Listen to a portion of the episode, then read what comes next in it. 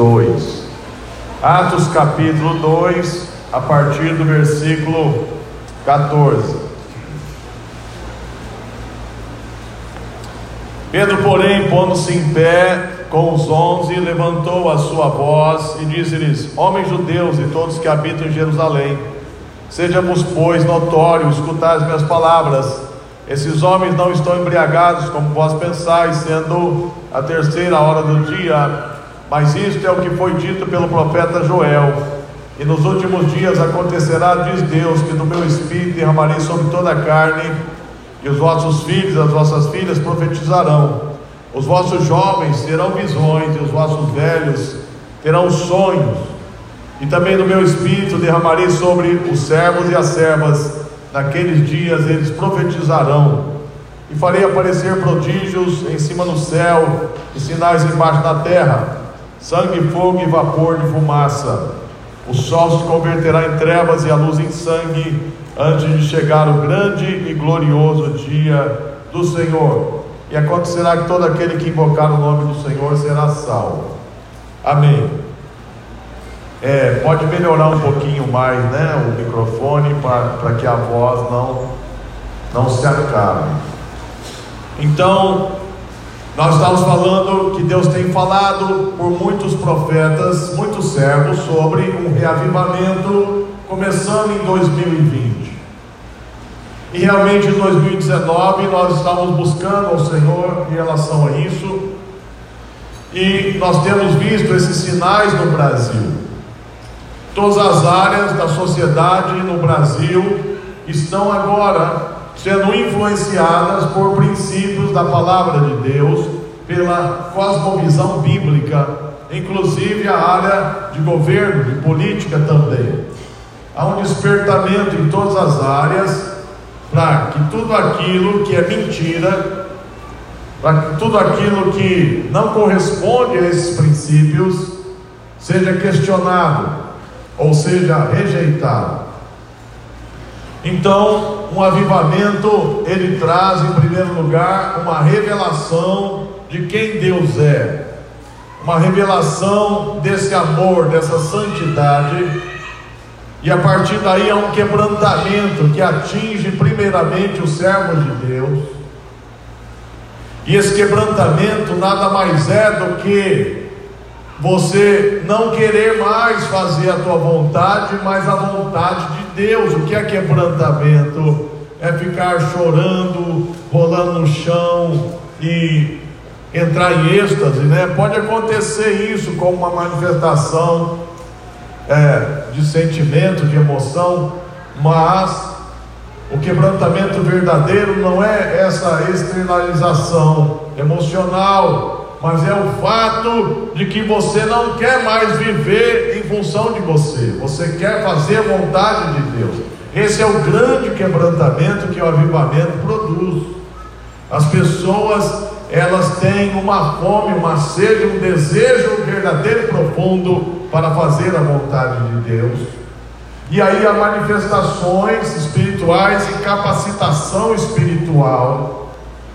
E há também um mover de Deus que traz muita unidade no povo de Deus, unidade de propósito, e isso na sociedade produz transformação. Ou seja, primeira coisa que o avivamento promove, ele começa a tirar a miséria das pessoas. Quando a gente anda ali pela África, né, nós estivemos lá com a Quênia, Estive lá, eu, Marcelo, a Quênia, e você vê claramente que a miséria que eles vivem é espiritual, porque ele é fruto de conflitos étnicos de ódio, não é nem conflito religioso em si. Como eles têm uma cosmovisão animista, em que os espíritos mandam em tudo, e eles acham que tudo que acontece não tem como mudar, porque os espíritos determinaram. Então, há um ódio étnico e uma etnia resolve destruir a outra. Isso traz muita miséria, porque mata muitos homens e muitos são criados sem pai. E a mãe sozinha, naquela cultura em que mulher quase não tem valor nenhum, gera muita miséria, muita destruição. E nós chegamos numa região muito perigosa que estava tendo conflito. E os soldados disseram: Não entre aí que vocês vão morrer. E nós dissemos: Nós vamos entrar se Deus quiser. E nós oramos. E Deus disse: Não entrem. Vão para os campos de refugiados. E lá fomos levar a palavra. E a gente percebeu que a palavra que falou a verdade para eles, vocês estão nessa situação porque vocês foram uma igreja fraca, negligente, viraram as costas para Deus, viveram uma vida dupla, não obedeceram a Deus, então o juízo veio. Tudo isso é causado pelo pecado de vocês. E eu pensei que o povo ia linchar a gente, mas eles quebrantaram, vieram para frente chorando e dizendo: É verdade, pregador, Deus está te usando, isso é verdade. Então aquilo já era um sinal de um avivamento. As pessoas reconhecem o seu estado e elas sabem que elas precisam de Deus para mudar aquilo. Então o avivamento ele vai depois trazer transformações em várias áreas da sociedade. O avivamento da Inglaterra, quando Deus usou John Wesley, essa nação ela não passou por uma revolução sangrenta, mas ela se desenvolveu tendo como base fundamentos bíblicos. Os reformadores entenderam isso e aplicaram os princípios bíblicos em todas as áreas de influência da sociedade e houve muita prosperidade. Das dez nações mais ricas e prósperas do mundo, nove tiveram base cristã base cristã protestante, ou seja, base cristã bíblica, base cristã do Novo Testamento. E aquelas outras nações cristãs com uma base católica, né? ou seja, um sincretismo religioso, uma mistura de religião entre cristianismo e animismo, estão na miséria até hoje, como o Brasil, por exemplo, né? que é um país muito rico, mas sempre foi roubado e lesado, porque na verdade já ocorreram alguns avivamentos, focos de avivamento no Brasil, mas nunca houve uma transformação na nação, porque a igreja brasileira sempre foi um tanto imatura, emocional e ficava dando mais valor para manifestações externas do que uma transformação verdadeira da mente da cultura. Então a cultura continua decaída, apesar dos cristãos, apesar de muita gente nascer de novo ser salva, mas a cultura continua decaída. E nós estamos falando sobre a vida cristã, que começa com o novo nascimento e segue a santificação, o serviço, e depois a pessoa recebe dons, entende a sua vocação e Deus a usa como uma referência numa área da vida para viver os princípios de Deus. Então começam a surgir artistas cristãos, comunicadores cristãos, pregadores cristãos, governantes cristãos, políticos cristãos, empresários cristãos, começam a surgir pessoas na área de saúde cristãs que realmente trazem cura, prevenção, começam a surgir inventores cristãos. E tudo isso abençoa a sociedade. Você sabe que os ateístas eles tentam trazer a ciência para eles, dizendo que ciência e religião não combinam. Mas na verdade, os maiores inventores da história foram ou judeus ou cristãos. A maior parte dos prêmios Nobel da história foram para cristãos ou judeus. Ou seja, pessoas que têm uma cosmovisão bíblica cristã. Todas as nações que realmente tiveram a Bíblia como base, o Evangelho como base, esses princípios, esses valores como base, prosperaram de verdade. Quem já esteve na Europa Ocidental aqui? Levante a mão. Poucos, né? Quase ninguém. Eu estive em 92 na Europa, visitamos nove países. Na verdade, nós morávamos na tribo com os índios, né? Nós não tínhamos dinheiro né? mal para ir da aldeia até São Paulo, né? Tudo contado. E Deus abriu uma porta porque vieram líderes de algumas partes do mundo, queriam ter uma experiência na Amazônia e ficaram conosco lá. E eles ficaram impressionados com a nossa vida com os índios e os testemunhos, né? De transformação entre os manauás. Eles disseram: vocês precisam ensinar isso e pregar sobre isso na Europa. Falei, amém, paga a passagem que a gente vai. Só que ninguém pagou nada, foi tudo pela fé. É uma longa história. Mas nós fomos parar lá na Europa. Então eu fiquei impressionado com nações que tiveram base cristã, que antigamente eram nações sincréticas, por exemplo, na Europa, na parte ali ocidental do norte, né, na Escandinávia, os vikings, os vikings eram um povo guerreiro, era um povo que saqueava, que matava, que vivia de espólio, era um povo de guerra, fabricava seus barcos, seus, seus navios de madeira, e eles guerreavam. Os primeiros vikings a se converterem foram aqueles que tiveram contato com cristãos quando invadiram a Inglaterra. E tinha um, um rei lá que era temente a Deus. E esse rei então venceu o confronto contra os vikings e os cercou, mesmo em número menor, porque Deus era com ele. E nesse cerco, esse rei decidiu que não iria matar os vikings, mas depois de cercar o local onde eles estavam, resolveu dar comida para eles e liberá-los em segurança. E eles ficaram tão impactados com aquele tratamento que eles se converteram. E Deus começou a levantar homens para avivamento na Escandinávia, que era um lugar pobre. E um deles começou a ensinar a Bíblia, porque muitos eram analfabetos, ele alfabetizava ensinava a Bíblia. E o país começou a prosperar. E hoje os maiores IDHs do mundo estão lá, né? Dinamarca, Suécia, Noruega, a própria Finlândia. E quando eu estive lá andando pelas cidades, parecia que eu já estava no milênio, porque não tinha muro as casas. E você vai comprar alguma coisa, não tem nem caixa, você mesmo passa o cartão e paga, põe dinheiro lá, você mesmo abastece o carro. Você não vê ninguém é, desobedecendo leis de trânsito. Você não vê nada de errado. Você não vê pobre. Você não vê ninguém passando fome. Eu disse: tem polícia aqui? Eles falaram: tem. Que, que a polícia faz aqui? Socorre alguns que querem se suicidar. E os presídios são vazios.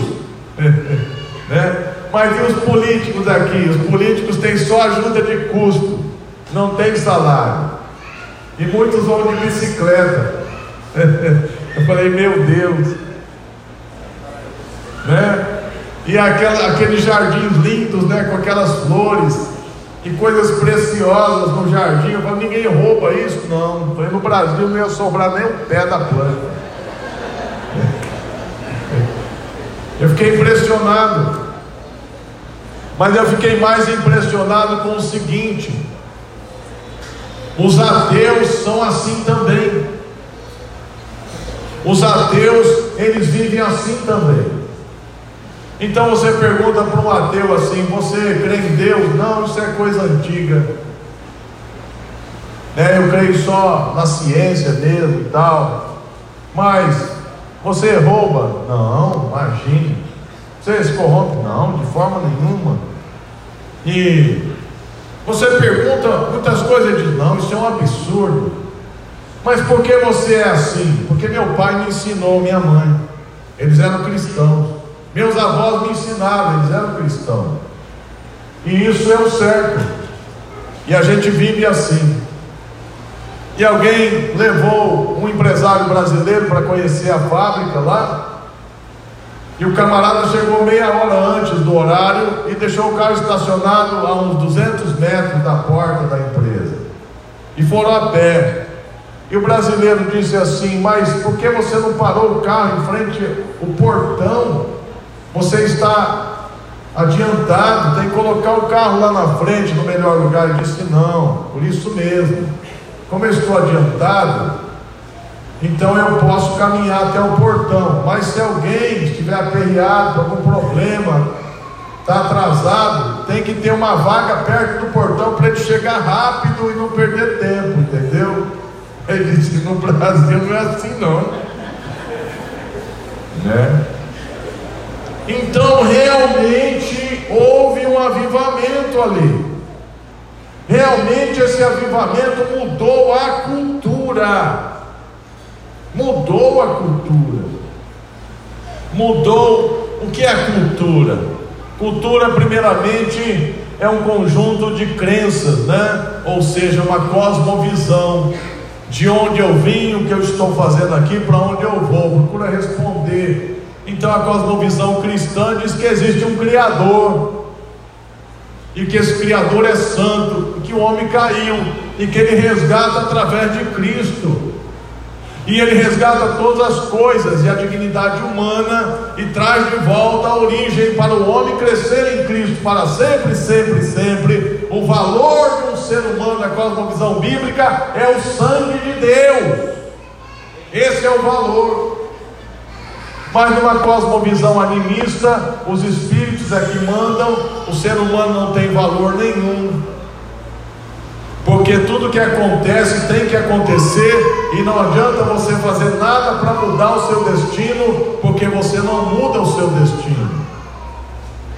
Então muitos crentes parecem que são animistas, eles falam assim: Deus quis isso, Deus permitiu aquilo, foi Deus.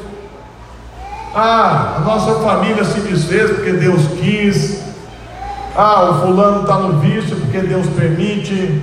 Ah, aconteceu isso porque Deus queria. Ah, a gente está sofrendo porque Deus quer.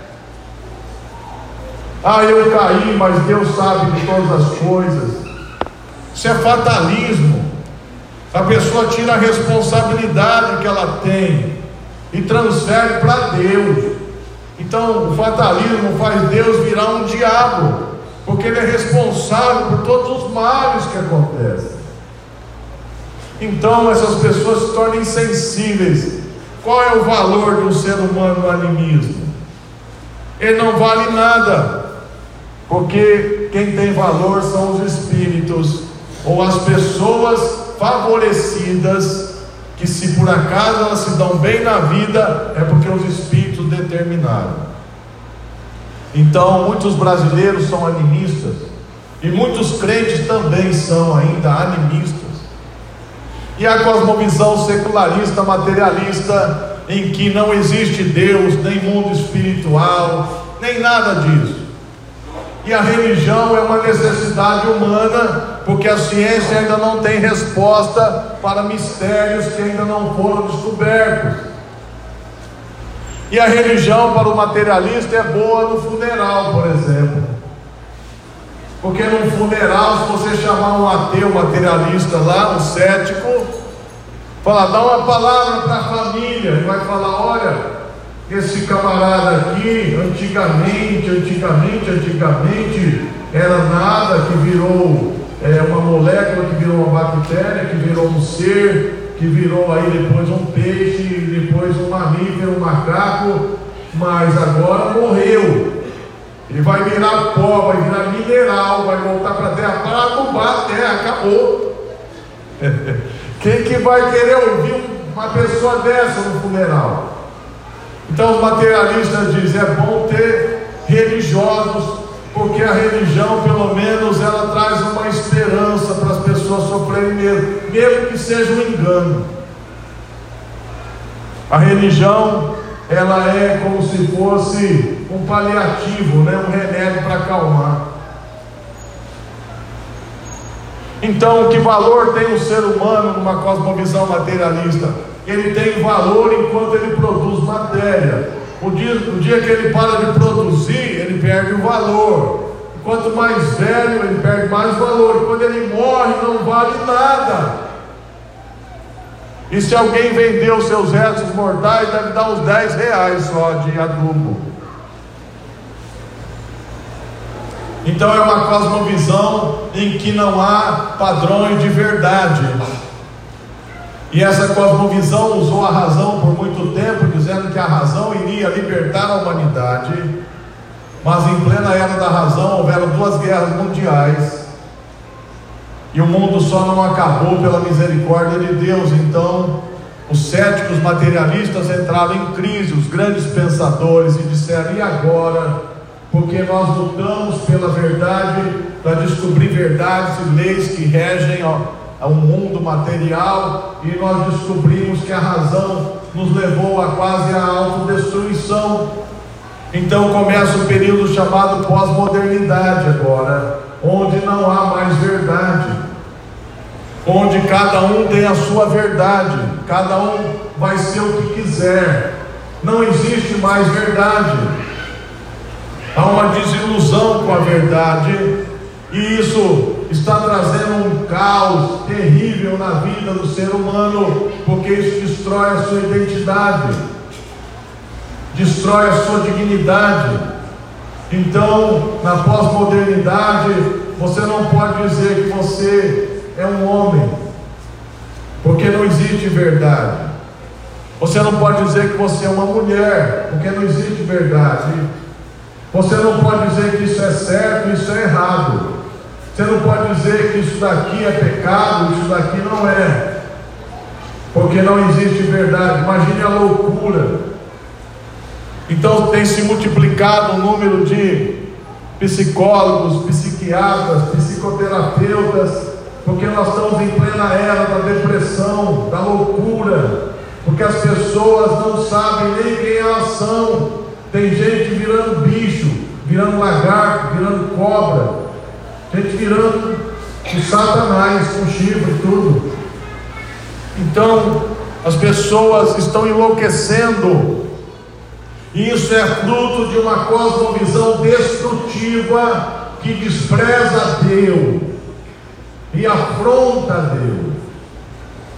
Então, a única esperança para a mudança e transformação da humanidade se chama Igreja de Deus. Só a igreja é o único lugar que ainda diz: isso é verdade, isso é certo, isso é errado, isso é bom, isso é ruim. O único lugar que diz a identidade é essa, o caminho é esse, a origem é essa e o final é esse. É o único lugar onde tem começo, meio e fim as coisas ou, ou seja, onde a pessoa tem uma âncora, uma âncora para se apoiar.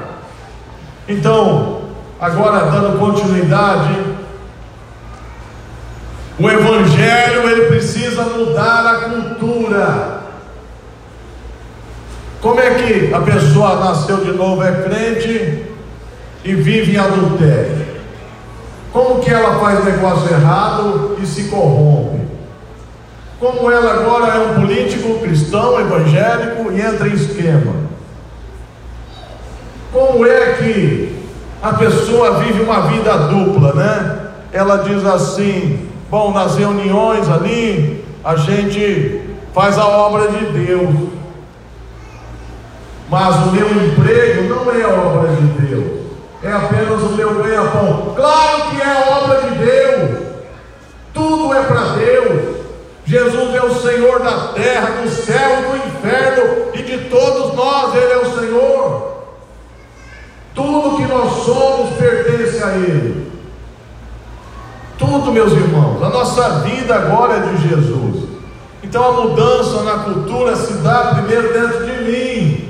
Eu não vivo mais para fazer a minha vontade. Eu creio nos princípios de Deus, eu vivo esses princípios e acabou. Então, se você tem uma esposa aí, essa é a mulher para o resto da sua vida e acabou, vira página. Você tem esse homem aí do seu lado, é ele para sempre, até que a morte separe e vire a página. Se você tem filho, mas você não cria mais porque tem outro casamento, vai atrás, porque não existe ex-pai, nem ex-mãe. E se você tem pai que não presta, honra o teu pai e a tua mãe, mesmo que não preste, porque a Bíblia manda. Sabe?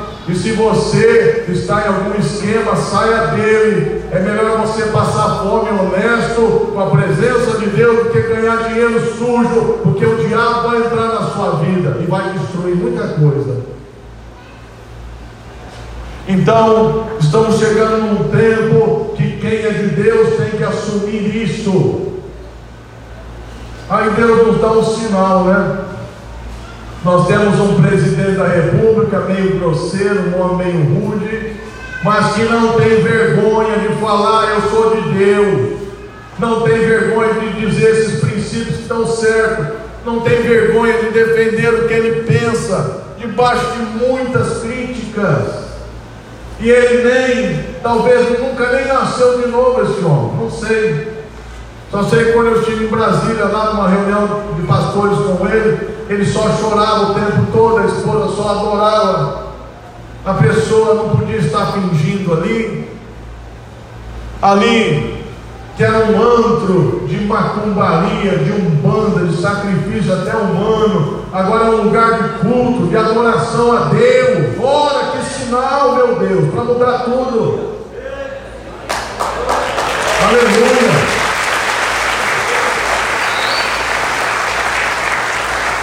Aí você vai ouvir a palestra de um homem que não é evangélico, não sei nem se ele se converteu, nasceu de novo.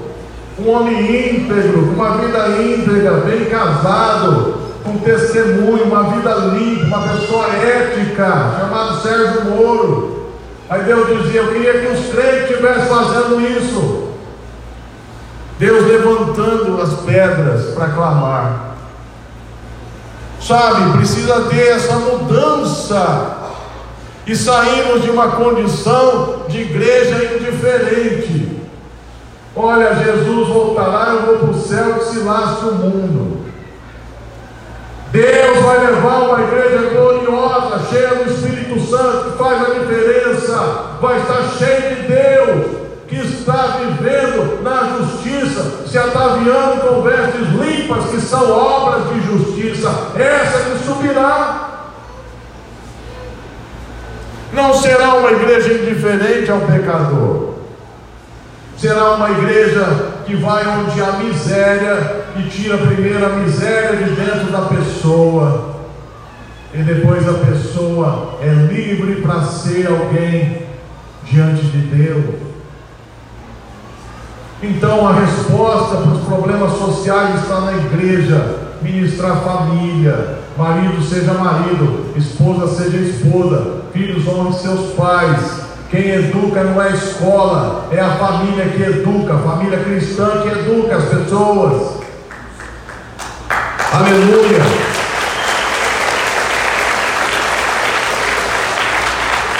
Quem tem um pai, homem de Deus, nunca será um fracassado, nunca terá identidade sexual distorcida, nunca será uma pessoa depressiva, porque tem um pai de verdade. Quem tem uma mãe de verdade, sempre será uma pessoa amiga, que tem solidariedade e amor no coração para ajudar os outros. Aí está a solução, meus irmãos. E a solução é muito simples. Começa com a gente vivendo. Agora você vê um índice de divórcio no meio dos crentes. Você vê um índice né, de, de, de ausência de pai no meio dos crentes, de mãe também. Então isso não é avivamento, coisa nenhuma. O avivamento, ele traz um quebrantamento em que eu não vivo mais para mim, eu vivo para Deus. Isso é bom demais, aleluia. Você já viu a indiferença querendo tomar conta das pessoas? É uma obra de Satanás. Mas, pastor, na Bíblia está escrito, Daniel, que o amor de muitos esfriaria nos últimos dias. Se aquele tempo não fosse abreviado, nem os escolhidos se salvariam. Tá. Jesus falou isso para quem? Ele falou para a igreja dele isso. Ele falou para o povo judeu durante a grande tribulação: eles serão tão perseguidos e massacrados que muitos vão se escandalizar, vão entregar os próprios parentes. Agora pergunta para o irmão do seu lado aí: você vai esfriar, irmão? Você vai desviar? Você vai se apostatar da fé? Você vai virar as costas para Jesus? Você vai para o mundo? Você vai voltar a seguir Satanás? Você vai lá para o diabo que te carrega. Você vai para lá. Agora ouça a resposta. Responde aí. Responde aí. Enquanto aqui a palavra vai se cumprir, o amor de muitos esfriará. Levante a mão, vai se cumprir na sua vida. É você, irmão. Você vai.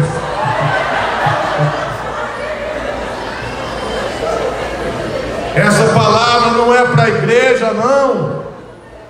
Essa palavra, se você estudar um pouquinho a Bíblia, você vai ver que é para o povo de Israel, que ainda não tem quase nenhum cristão, eles resistem ao Evangelho, eles vão receber o anticristo como Messias, vão se arrepender muito, porque depois serão perseguidos como nunca. Jesus está falando isso para eles. Nunca foi uma palavra para a igreja. A palavra para a igreja é o que Pedro falou aqui. Nos últimos dias derramarei do meu espírito sobre toda a carne. Vossos filhos vossas filhas profetizarão. Vossos jovens terão visões. Aleluia. Essa igreja será arrebatada e voltará para a terra para reinar. Mas enquanto ela não é arrebatada, ela leva a autoridade que lhe foi dada, todo o poder lhe é dado Deus na terra, portanto, ide, faça o discípulo, ensine todas as coisas. Então, a igreja é um lugar onde a pessoa é transformada, onde ela recebe uma vocação, e com base nos princípios de Deus ela vai exercer aquela vocação abençoada. Então nós começamos a ter verdadeiros mordomos, verdadeiros empresários que geram emprego. Nós começamos a ter verdadeiros governantes que são bons administradores e bons mordomos que podem gestar bem os recursos públicos, porque por muito nós, igreja evangélica, dizíamos, é do diabo a política. O diabo falou, dá para mim mesmo, eu quero. As artes são do diabo, eu quero as artes, eu quero o esporte, eu quero a mídia, eu quero a mídia também. O que mais vocês vão me dar? As escolas, ou manda as escolas para mim, eu quero também. As faculdades, especialmente, eu quero. Não é do diabo. Ganhar dinheiro do diabo também, eu quero todo o dinheiro para mim. Por isso que a missionária vem aqui falar: olha, porque o diabo pegou o dinheiro. E ainda os crentes são mão de vaca ainda. O diabo pegou tudo, irmãos. E os crentes falavam assim: só o céu que não é do diabo, nós vamos para lá, porque a terra já é do diabo. O mundo já é do maligno. Mas Jesus falou: todo terra. A terra é de Jesus. E tudo que o diabo pegou, ele tem que devolver quando os crentes dão ordem. Tem que devolver. Então nós precisamos de educadores cristãos, donos de escola, donos de universidade, donos de hospitais cristãos. Glória a Deus que aqui tem, aleluia. Nós precisamos de políticos, homens de Deus e mulheres de Deus, sim. Porque eles têm o poder de dar comando, eles têm poder nas mãos para mudar o destino, para o bem ou para o mal das pessoas. Como que não? A igreja não tem partido, irmãos. A igreja é lá do alto partido é de Deus, mas tem valores, a igreja tem valores, são valores bíblicos, são pessoas que têm um projeto que condiz com a palavra de Deus, com os valores bíblicos que tem uma cosmovisão cristã. Nós não podemos votar em gente ateu, gente que não crê em Deus, que não teme a Deus, gente de uma cosmovisão materialista, animista. Nós não podemos votar em pessoas que seguem ideologias anticristãs. Claro que não. Então você tem que conhecer a pessoa. E a melhor coisa é que ela seja formada dentro da igreja porque ela diz assim: Eu tenho um sonho de ser um governante, amém. Nós vamos investir em você. Não quer dizer que todo mundo vai votar nessa pessoa, quer dizer que nós formamos alguém capacitado para ser um gestor público.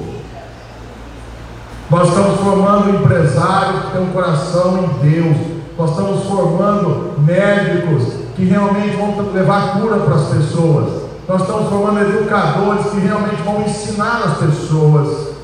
Nós realmente estamos formando cidadãos. O Brasil precisa de nós, irmãos. O Brasil está clamando. Eu sou missionário, meu coração está nas nações perdidas. Mas ultimamente Deus está falando: ajude o Brasil, meu filho. O Brasil está clamando, está esperando a manifestação dos filhos de Deus. Onde eles estão? Eles estão onde? Esses filhos de Deus. Eles são parte, eles são a igreja, eles precisam despertar, sair dessa indiferença. E tem a igreja que ela é escapista, né? É aquela igreja que ela pensa assim: eu vou morar no céu, a terra vai ser destruída. Onde está isso na Bíblia? Nós vamos para o céu e vamos voltar, meus irmãos. O céu é de Deus, a terra foi dada aos filhos dos homens. Vai ter um novo céu, uma nova terra. E a nova Jerusalém desce do céu na terra. Aleluia. né? Nós vamos viver algo maravilhoso para sempre. A sede vai ser a terra. E nós vamos viajar pelo universo. Porque todo o universo material foi dado para nós começando o planeta Terra. Então essa visão escapista, não, o mundo vai piorar cada vez mais. Isso é uma visão de Satanás que os crentes aderiram. Então os crentes não vão fazer nada. E sair dessa visão fatalista. Tudo que é para acontecer vai acontecer, você não muda nada. Claro que muda. Se você buscar a Deus, coisas maravilhosas vão acontecer. Se você não buscar a Deus, você vai entrar na ripa mesmo.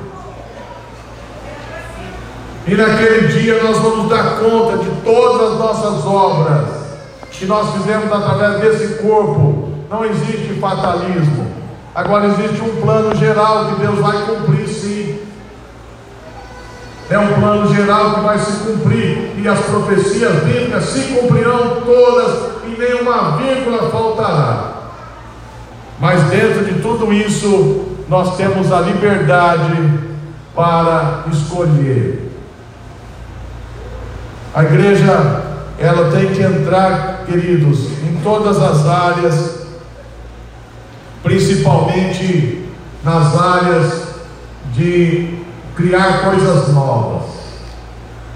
Nós não temos na América Latina nem um prêmio Nobel, que eu me lembro. No Brasil não tem, nem um prêmio Nobel. Por quê? Tem paizinhos aí que não são nada, tem gente lá que é prêmio Nobel. Parece que nós ficamos burros. Sabe, você conversa com um boliviano e tem mais, tem mais conhecimento geral que o brasileiro. Você conversa com um moçambicano. Ele sabe, como, ele sabe conversar qualquer assunto. O brasileiro diz só é Deus, é tremendo, é maravilhoso, é não sei o que, não sai disso. É burrice. Nós nos tornamos um país burro, gente burra, que não pensa, meus irmãos. Sabe que, que sei lá, é, eu não sei o que o pessoal faz nas faculdades. Eu tenho medo, sabe, desses profissionais Porque eu só vejo desgraça por aí. A ponte está caindo lá. Porque fizeram mal feita. Tudo é mal feito. Tudo é uma esculhambação. A pessoa entra no hospital andando, sai morta. Tudo é uma esculhambação no Brasil. Qualquer pergunta não sabe nada. A pessoa pensa que África é um país, África é um continente, não é um país. Então não sabe. Meus irmãos, olha só onde nós vamos parar. E Deus está falando assim: eu quero revelar coisas novas. O pai da física era um homem de Deus, Isaac Newton. Ele estudou 20 anos das profecias e disse: Esse foi o meu melhor trabalho da minha vida. Não foi descobrir as leis da gravidade, não. Tomás Edison era um homem servo de Deus. Ele falhou mil vezes, depois ele descobriu, deu certo a lâmpada, e depois ele patenteou mais de mil invenções. Esse homem de Deus inventou. Nós estamos aqui, ó iluminados aqui, energia, ar-condicionado, porque um cristão buscou a Deus para inventar coisas novas e boas para a humanidade. E a maioria dos inventos, pesquisem, foram inventados por cristãos. Burrice não é de Deus, meus irmãos, é de Satanás. E para encerrar esse tempo, para nós orarmos, nós estamos vivendo um tempo de grandes oportunidades. Sabe, você tem que crescer. Tem pessoas com 60 anos de idade que voltaram a estudar. Você vai perder para ele, para esse velho aí? Você tem 18 anos de idade. 17, 15, 14, 20. É tempo de você crescer, de você estudar, de você falar, Deus me dá uma visão. Os jovens terão visões. Eu quero crescer, eu quero servir a Deus, eu quero ser uma bênção, eu quero ajudar as pessoas a saírem da miséria, eu quero ser uma resposta para essa nação, eu quero ser uma bênção. Isso é uma grande aventura, é um grande empreendimento, é uma grande razão para viver, é maravilhoso. Quando você tiver 40 anos, você vai estar uma pessoa estabilizada, bem casada, vivendo bem, sabe? Fase mais feliz da sua vida. Pode ter certeza disso. Mas hoje a gente vê essas pessoas cheias de crise, quebrada, família destruída, tomando remédio sem parar para dormir, enlouquecidas, porque elas achavam que a juventude é para farrear. A juventude é para gente curtir a vida. Aí depois, né, depois a gente vai ter um pouco de responsabilidade. Não dá tempo mais. Está tudo destruído. E a gente aqui, ó, tem que atender essas pessoas. Eu já estou cansado já.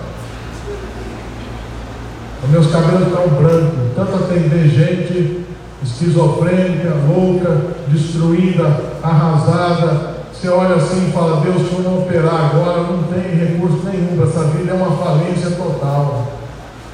Porque achava que a juventude era para fazer o que quisesse. Né? Então vocês não vão viver isso, amém? Vocês não vão viver essa tragédia, vocês são a nova geração. Uma geração que vive um avivamento de verdade, que deixa Deus mudar a sua vida, e Deus vai te usar para mudar as coisas mesmo, vai! E só vai melhorar, sabe? Porque se Jesus voltar, você vai para a glória. Se te matarem, você vai para a glória. Se falarem mal de você, o céu vai te aplaudir. Não vai piorar nada para quem faz a vontade de Deus, só vai melhorar cada dia mais. Vai piorar para o ímpio, para o pecador, para o desviado, para o desobediente, para o rebelde, para o incrédulo. Vai piorar muito o mundo. Mas para quem não serve a Deus, só vai melhorar cada dia mais. Aleluia. Vamos ficar de pé, vamos orar agora. Se você quer mais, né? Vá lá depois, lá no retiro, que vai ter uma vigília maravilhosa lá. Aleluia.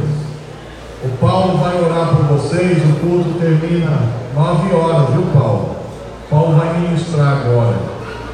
O leão. Você sabe que já tem um leão que te acompanha aí, ó. Você vai ver. Amém?